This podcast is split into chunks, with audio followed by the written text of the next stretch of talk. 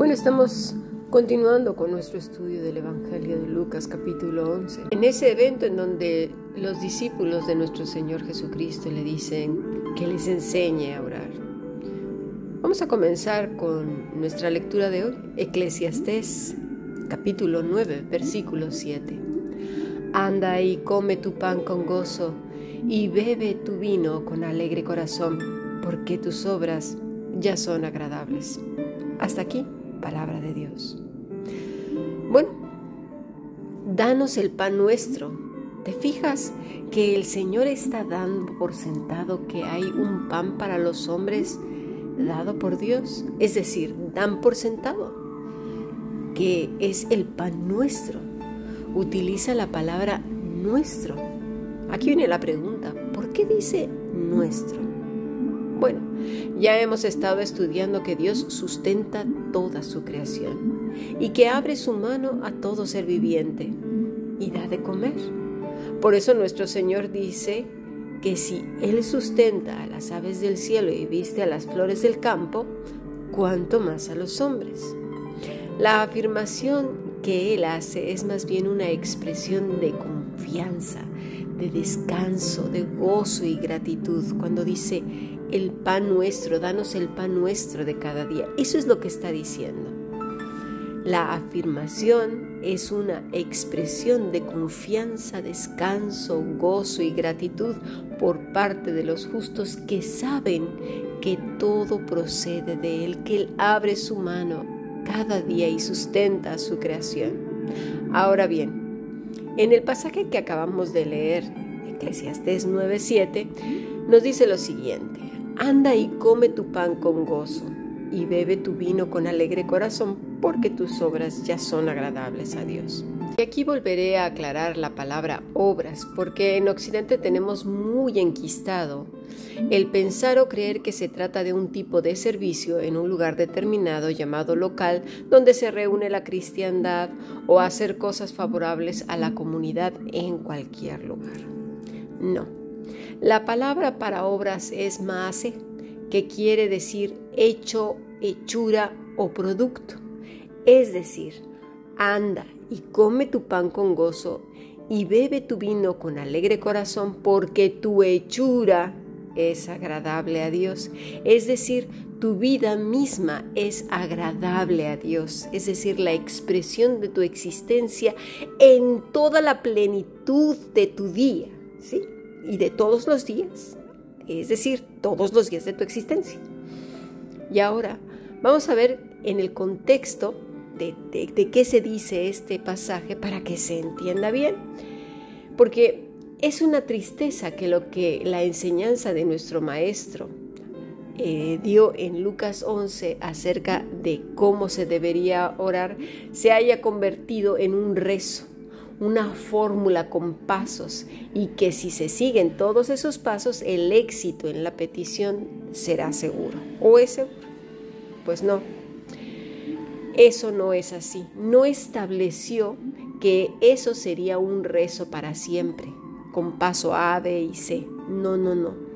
Dijo que cuando oráramos, dijéramos algo así, no dijo que esta era la única manera de orar y que se tenían que seguir esos pasos, no.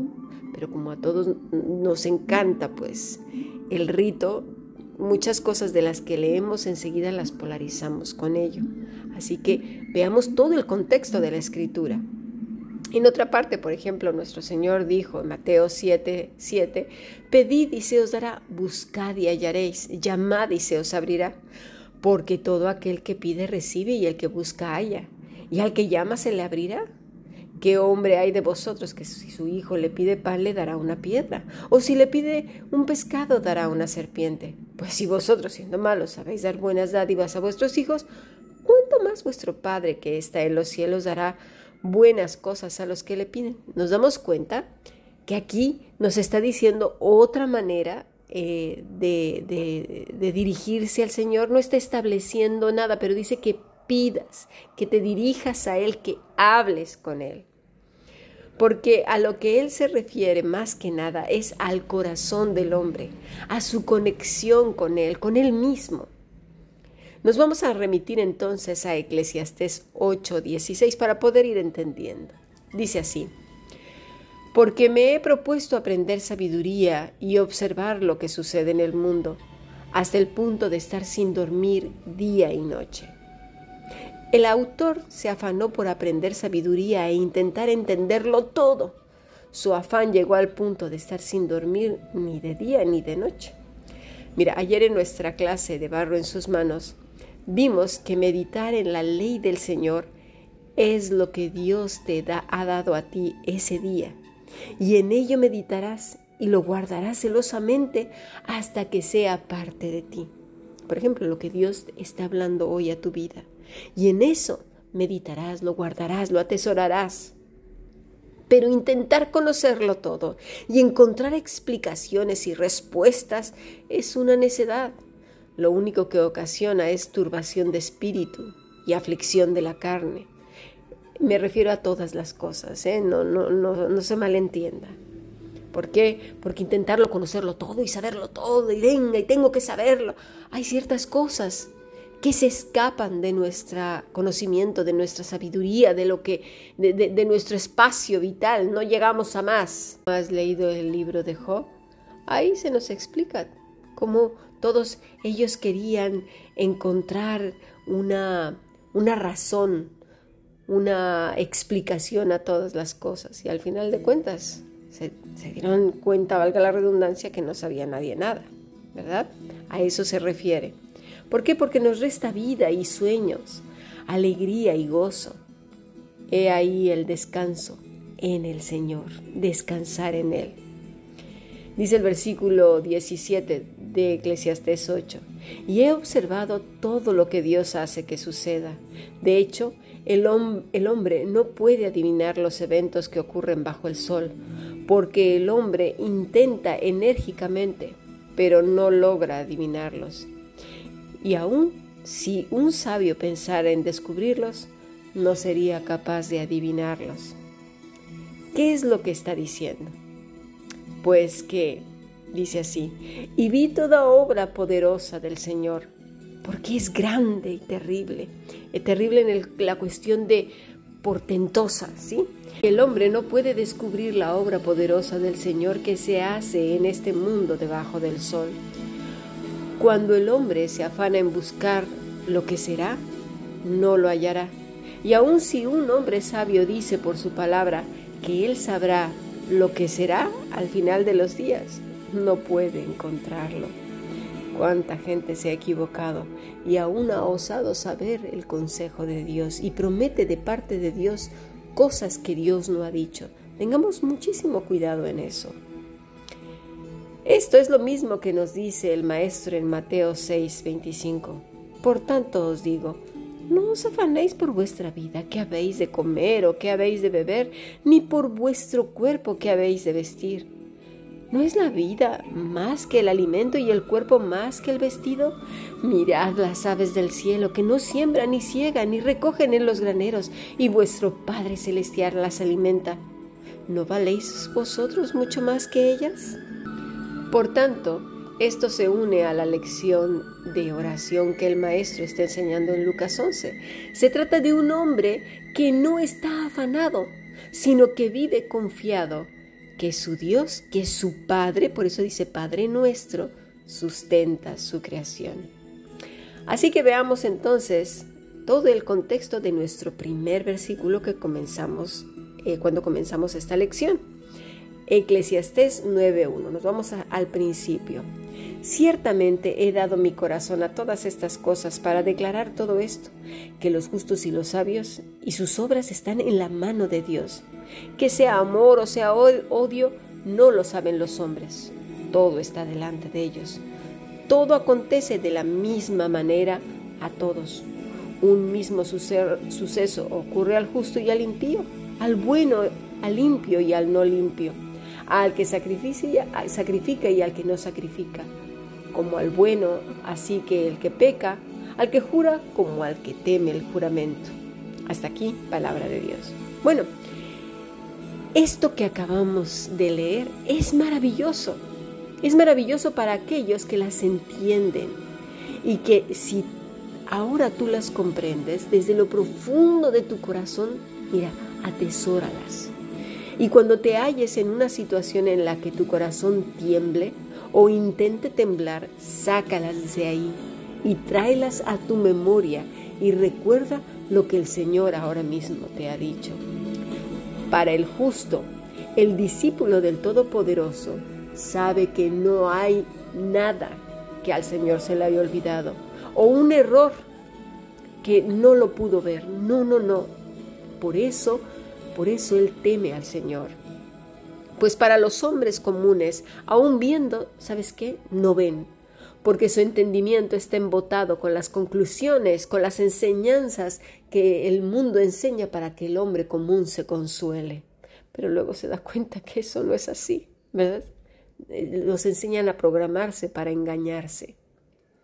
Y aunque todo acontezca de la misma manera a todos, es decir, ese mismo suceso tanto al impío como al justo, al limpio y al no limpio, al que sacrifica y al que no sacrifica, como al bueno hacia al que peca, al que jura como al que teme el juramento, a los justos Dios les ayuda, ¿sí?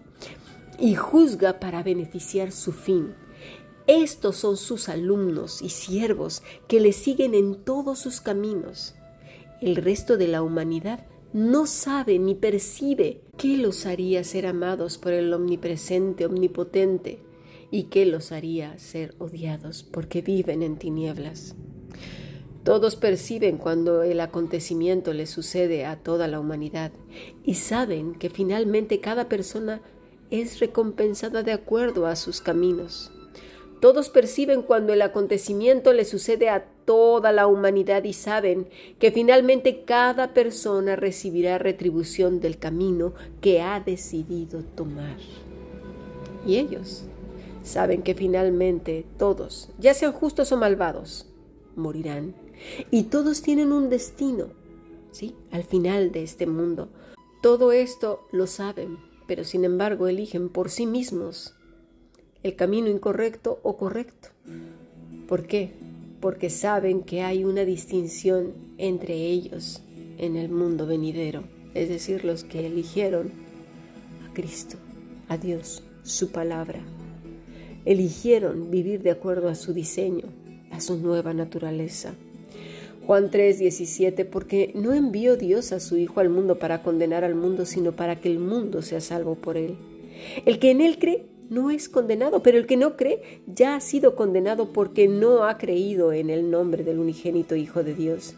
Y esta es la condenación, que la luz vino al mundo y los hombres amaron más las tinieblas que la luz, porque sus obras eran malas, porque todo aquel que hace lo malo, mira, aborrece la luz y no viene a la luz para que sus obras no sean reprendidas. Mas el que practica la verdad viene a la luz para que sea manifiesto que sus, que sus obras son hechas en Dios, en Dios y para Dios. Necesita de esa luz y que ilumine todos los rincones de su corazón por muy doloroso que sea. Este es el corazón de aquel que dice con seguridad, Padre nuestro. Nos vamos a Eclesiastés 9:3. Eso es lo triste de todo lo que sucede bajo el sol, que el mismo destino está reservado para todos. No solo eso, sino que los corazones de los hombres están llenos de tristeza y sus mentes de locura mientras viven. Y luego van a los muertos. Es decir, el mismo destino está reservado para todos. Pues, ¿qué es lo que está diciendo? Pues que nos vamos a morir. Pues ese proceso de la muerte. vamos a ver lo que dice en la versión Reina Valera. Este mal hay entre todo lo que se hace debajo del sol, que un mismo suceso acontece, suceso a todos, y también que el corazón de los hijos de los hombres está lleno de mal y de insensatez en su corazón durante su vida, y después de esto se van a los muertos. Y vaya que si hay insensatez, mal, por eso necesitamos esa luz abundante que es nuestro Señor Jesucristo. Juan 5:24 dice así, De cierto, de cierto os digo que el que oye mi palabra y cree al que me envió, tiene vida eterna y no vendrá a condenación, mas ha pasado de muerte a vida. De cierto, de cierto os digo, viene la hora y ahora es, cuando los muertos oirán la voz del Hijo de Dios, y los que la oyen vivirán. No se refiere a los muertos de muertos de que te moriste, que se te acabó el oxígeno, ¿eh? Los muertos, aquellos que viven en densa oscuridad, apartados y alejados de Dios, porque han pecado contra los primeros cinco mandamientos, que es amar a Dios con todo nuestro corazón, con toda nuestra mente, con toda nuestra alma, con todas nuestras fuerzas, con todo nuestro ser, ¿sí? Pero cuando el hombre reconoce, ve, mira su oscuridad y anhela el perdón de Dios, entonces vivirán. Versículo 26, porque como el Padre tiene vida en sí mismo, así también ha dado al Hijo el tener vida en sí mismo y también le dio autoridad de hacer juicio por cuanto es el Hijo del Hombre. No os maravilléis de esto porque vendrá la hora cuando todos los que están en los sepulcros oirán su voz y vaya que sí, en eso no falta mucho, ¿eh?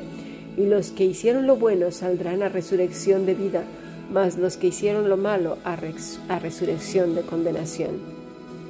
Como vemos, el justo tiene una conciencia de sí mismo y de su existencia que es muy raro que las corrientes de pensamiento o circunstancias, por muy adversas que sean, lo muevan de su manera de pensar, porque sus convicciones son fuertes, están firmes, firmes y sólidas en Cristo Jesús. Eclesiastés 9:4 Aún hay esperanza para todo aquel que está entre los vivos, porque mejor es perro vivo que león muerto, porque los que viven saben que han de morir pero los muertos nada saben, ni tienen más paga, porque su memoria es puesta en olvido. También su amor y su odio y su envidia fenecieron ya, y nunca más tendrán parte en todo lo que se hace debajo del sol. Dice, porque mientras viva, aunque sea malvado y se asocie con los malvados, como está dicho, todos los vivientes, incluidos los malvados, hay esperanza de que se arrepientan antes de su muerte. De ahí que la intercesión del justo por los pecadores sea tan importante, del clamor por los que aún no ven la oscuridad dentro de sí mismos, porque una vez vistas las tinieblas, de verdad anhelarán la luz y no querrán volver jamás. Dice, porque los que viven saben que han de morir, pero los muertos nada saben, ni tienen más paga, porque su memoria es puesta en olvido. También su amor y su odio y su envidia fenecieron ya, y nunca más tendrán parte en todo lo que se hace debajo del sol. De verdad, qué tristeza tan grande, qué desgracia tan terrible, amar las tinieblas y abrazarlas a tal punto de morir en ellas. Es una verdadera desgracia.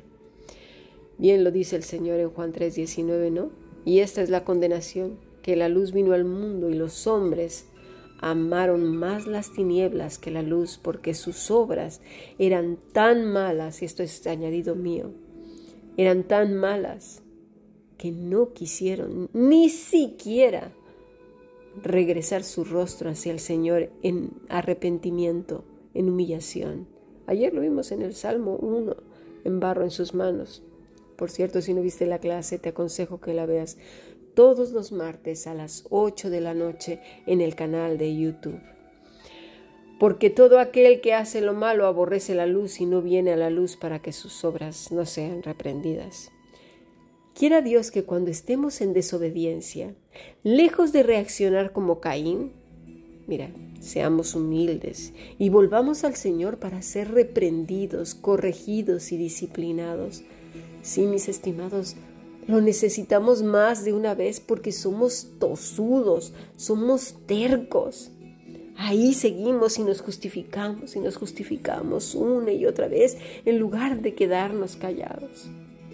Ahora mismo que estoy estudiando, tengo una, una compañera que el profesor va a dar la explicación y antes de que él comience, ella empieza, pero y él le dice, pero te voy, déjame que te explique. Sí, pero, pero cállate, déjame que te explique. Sí, pero es que, y total que así se puede pasar unos varios minutos hasta que él finalmente le dice, cállate.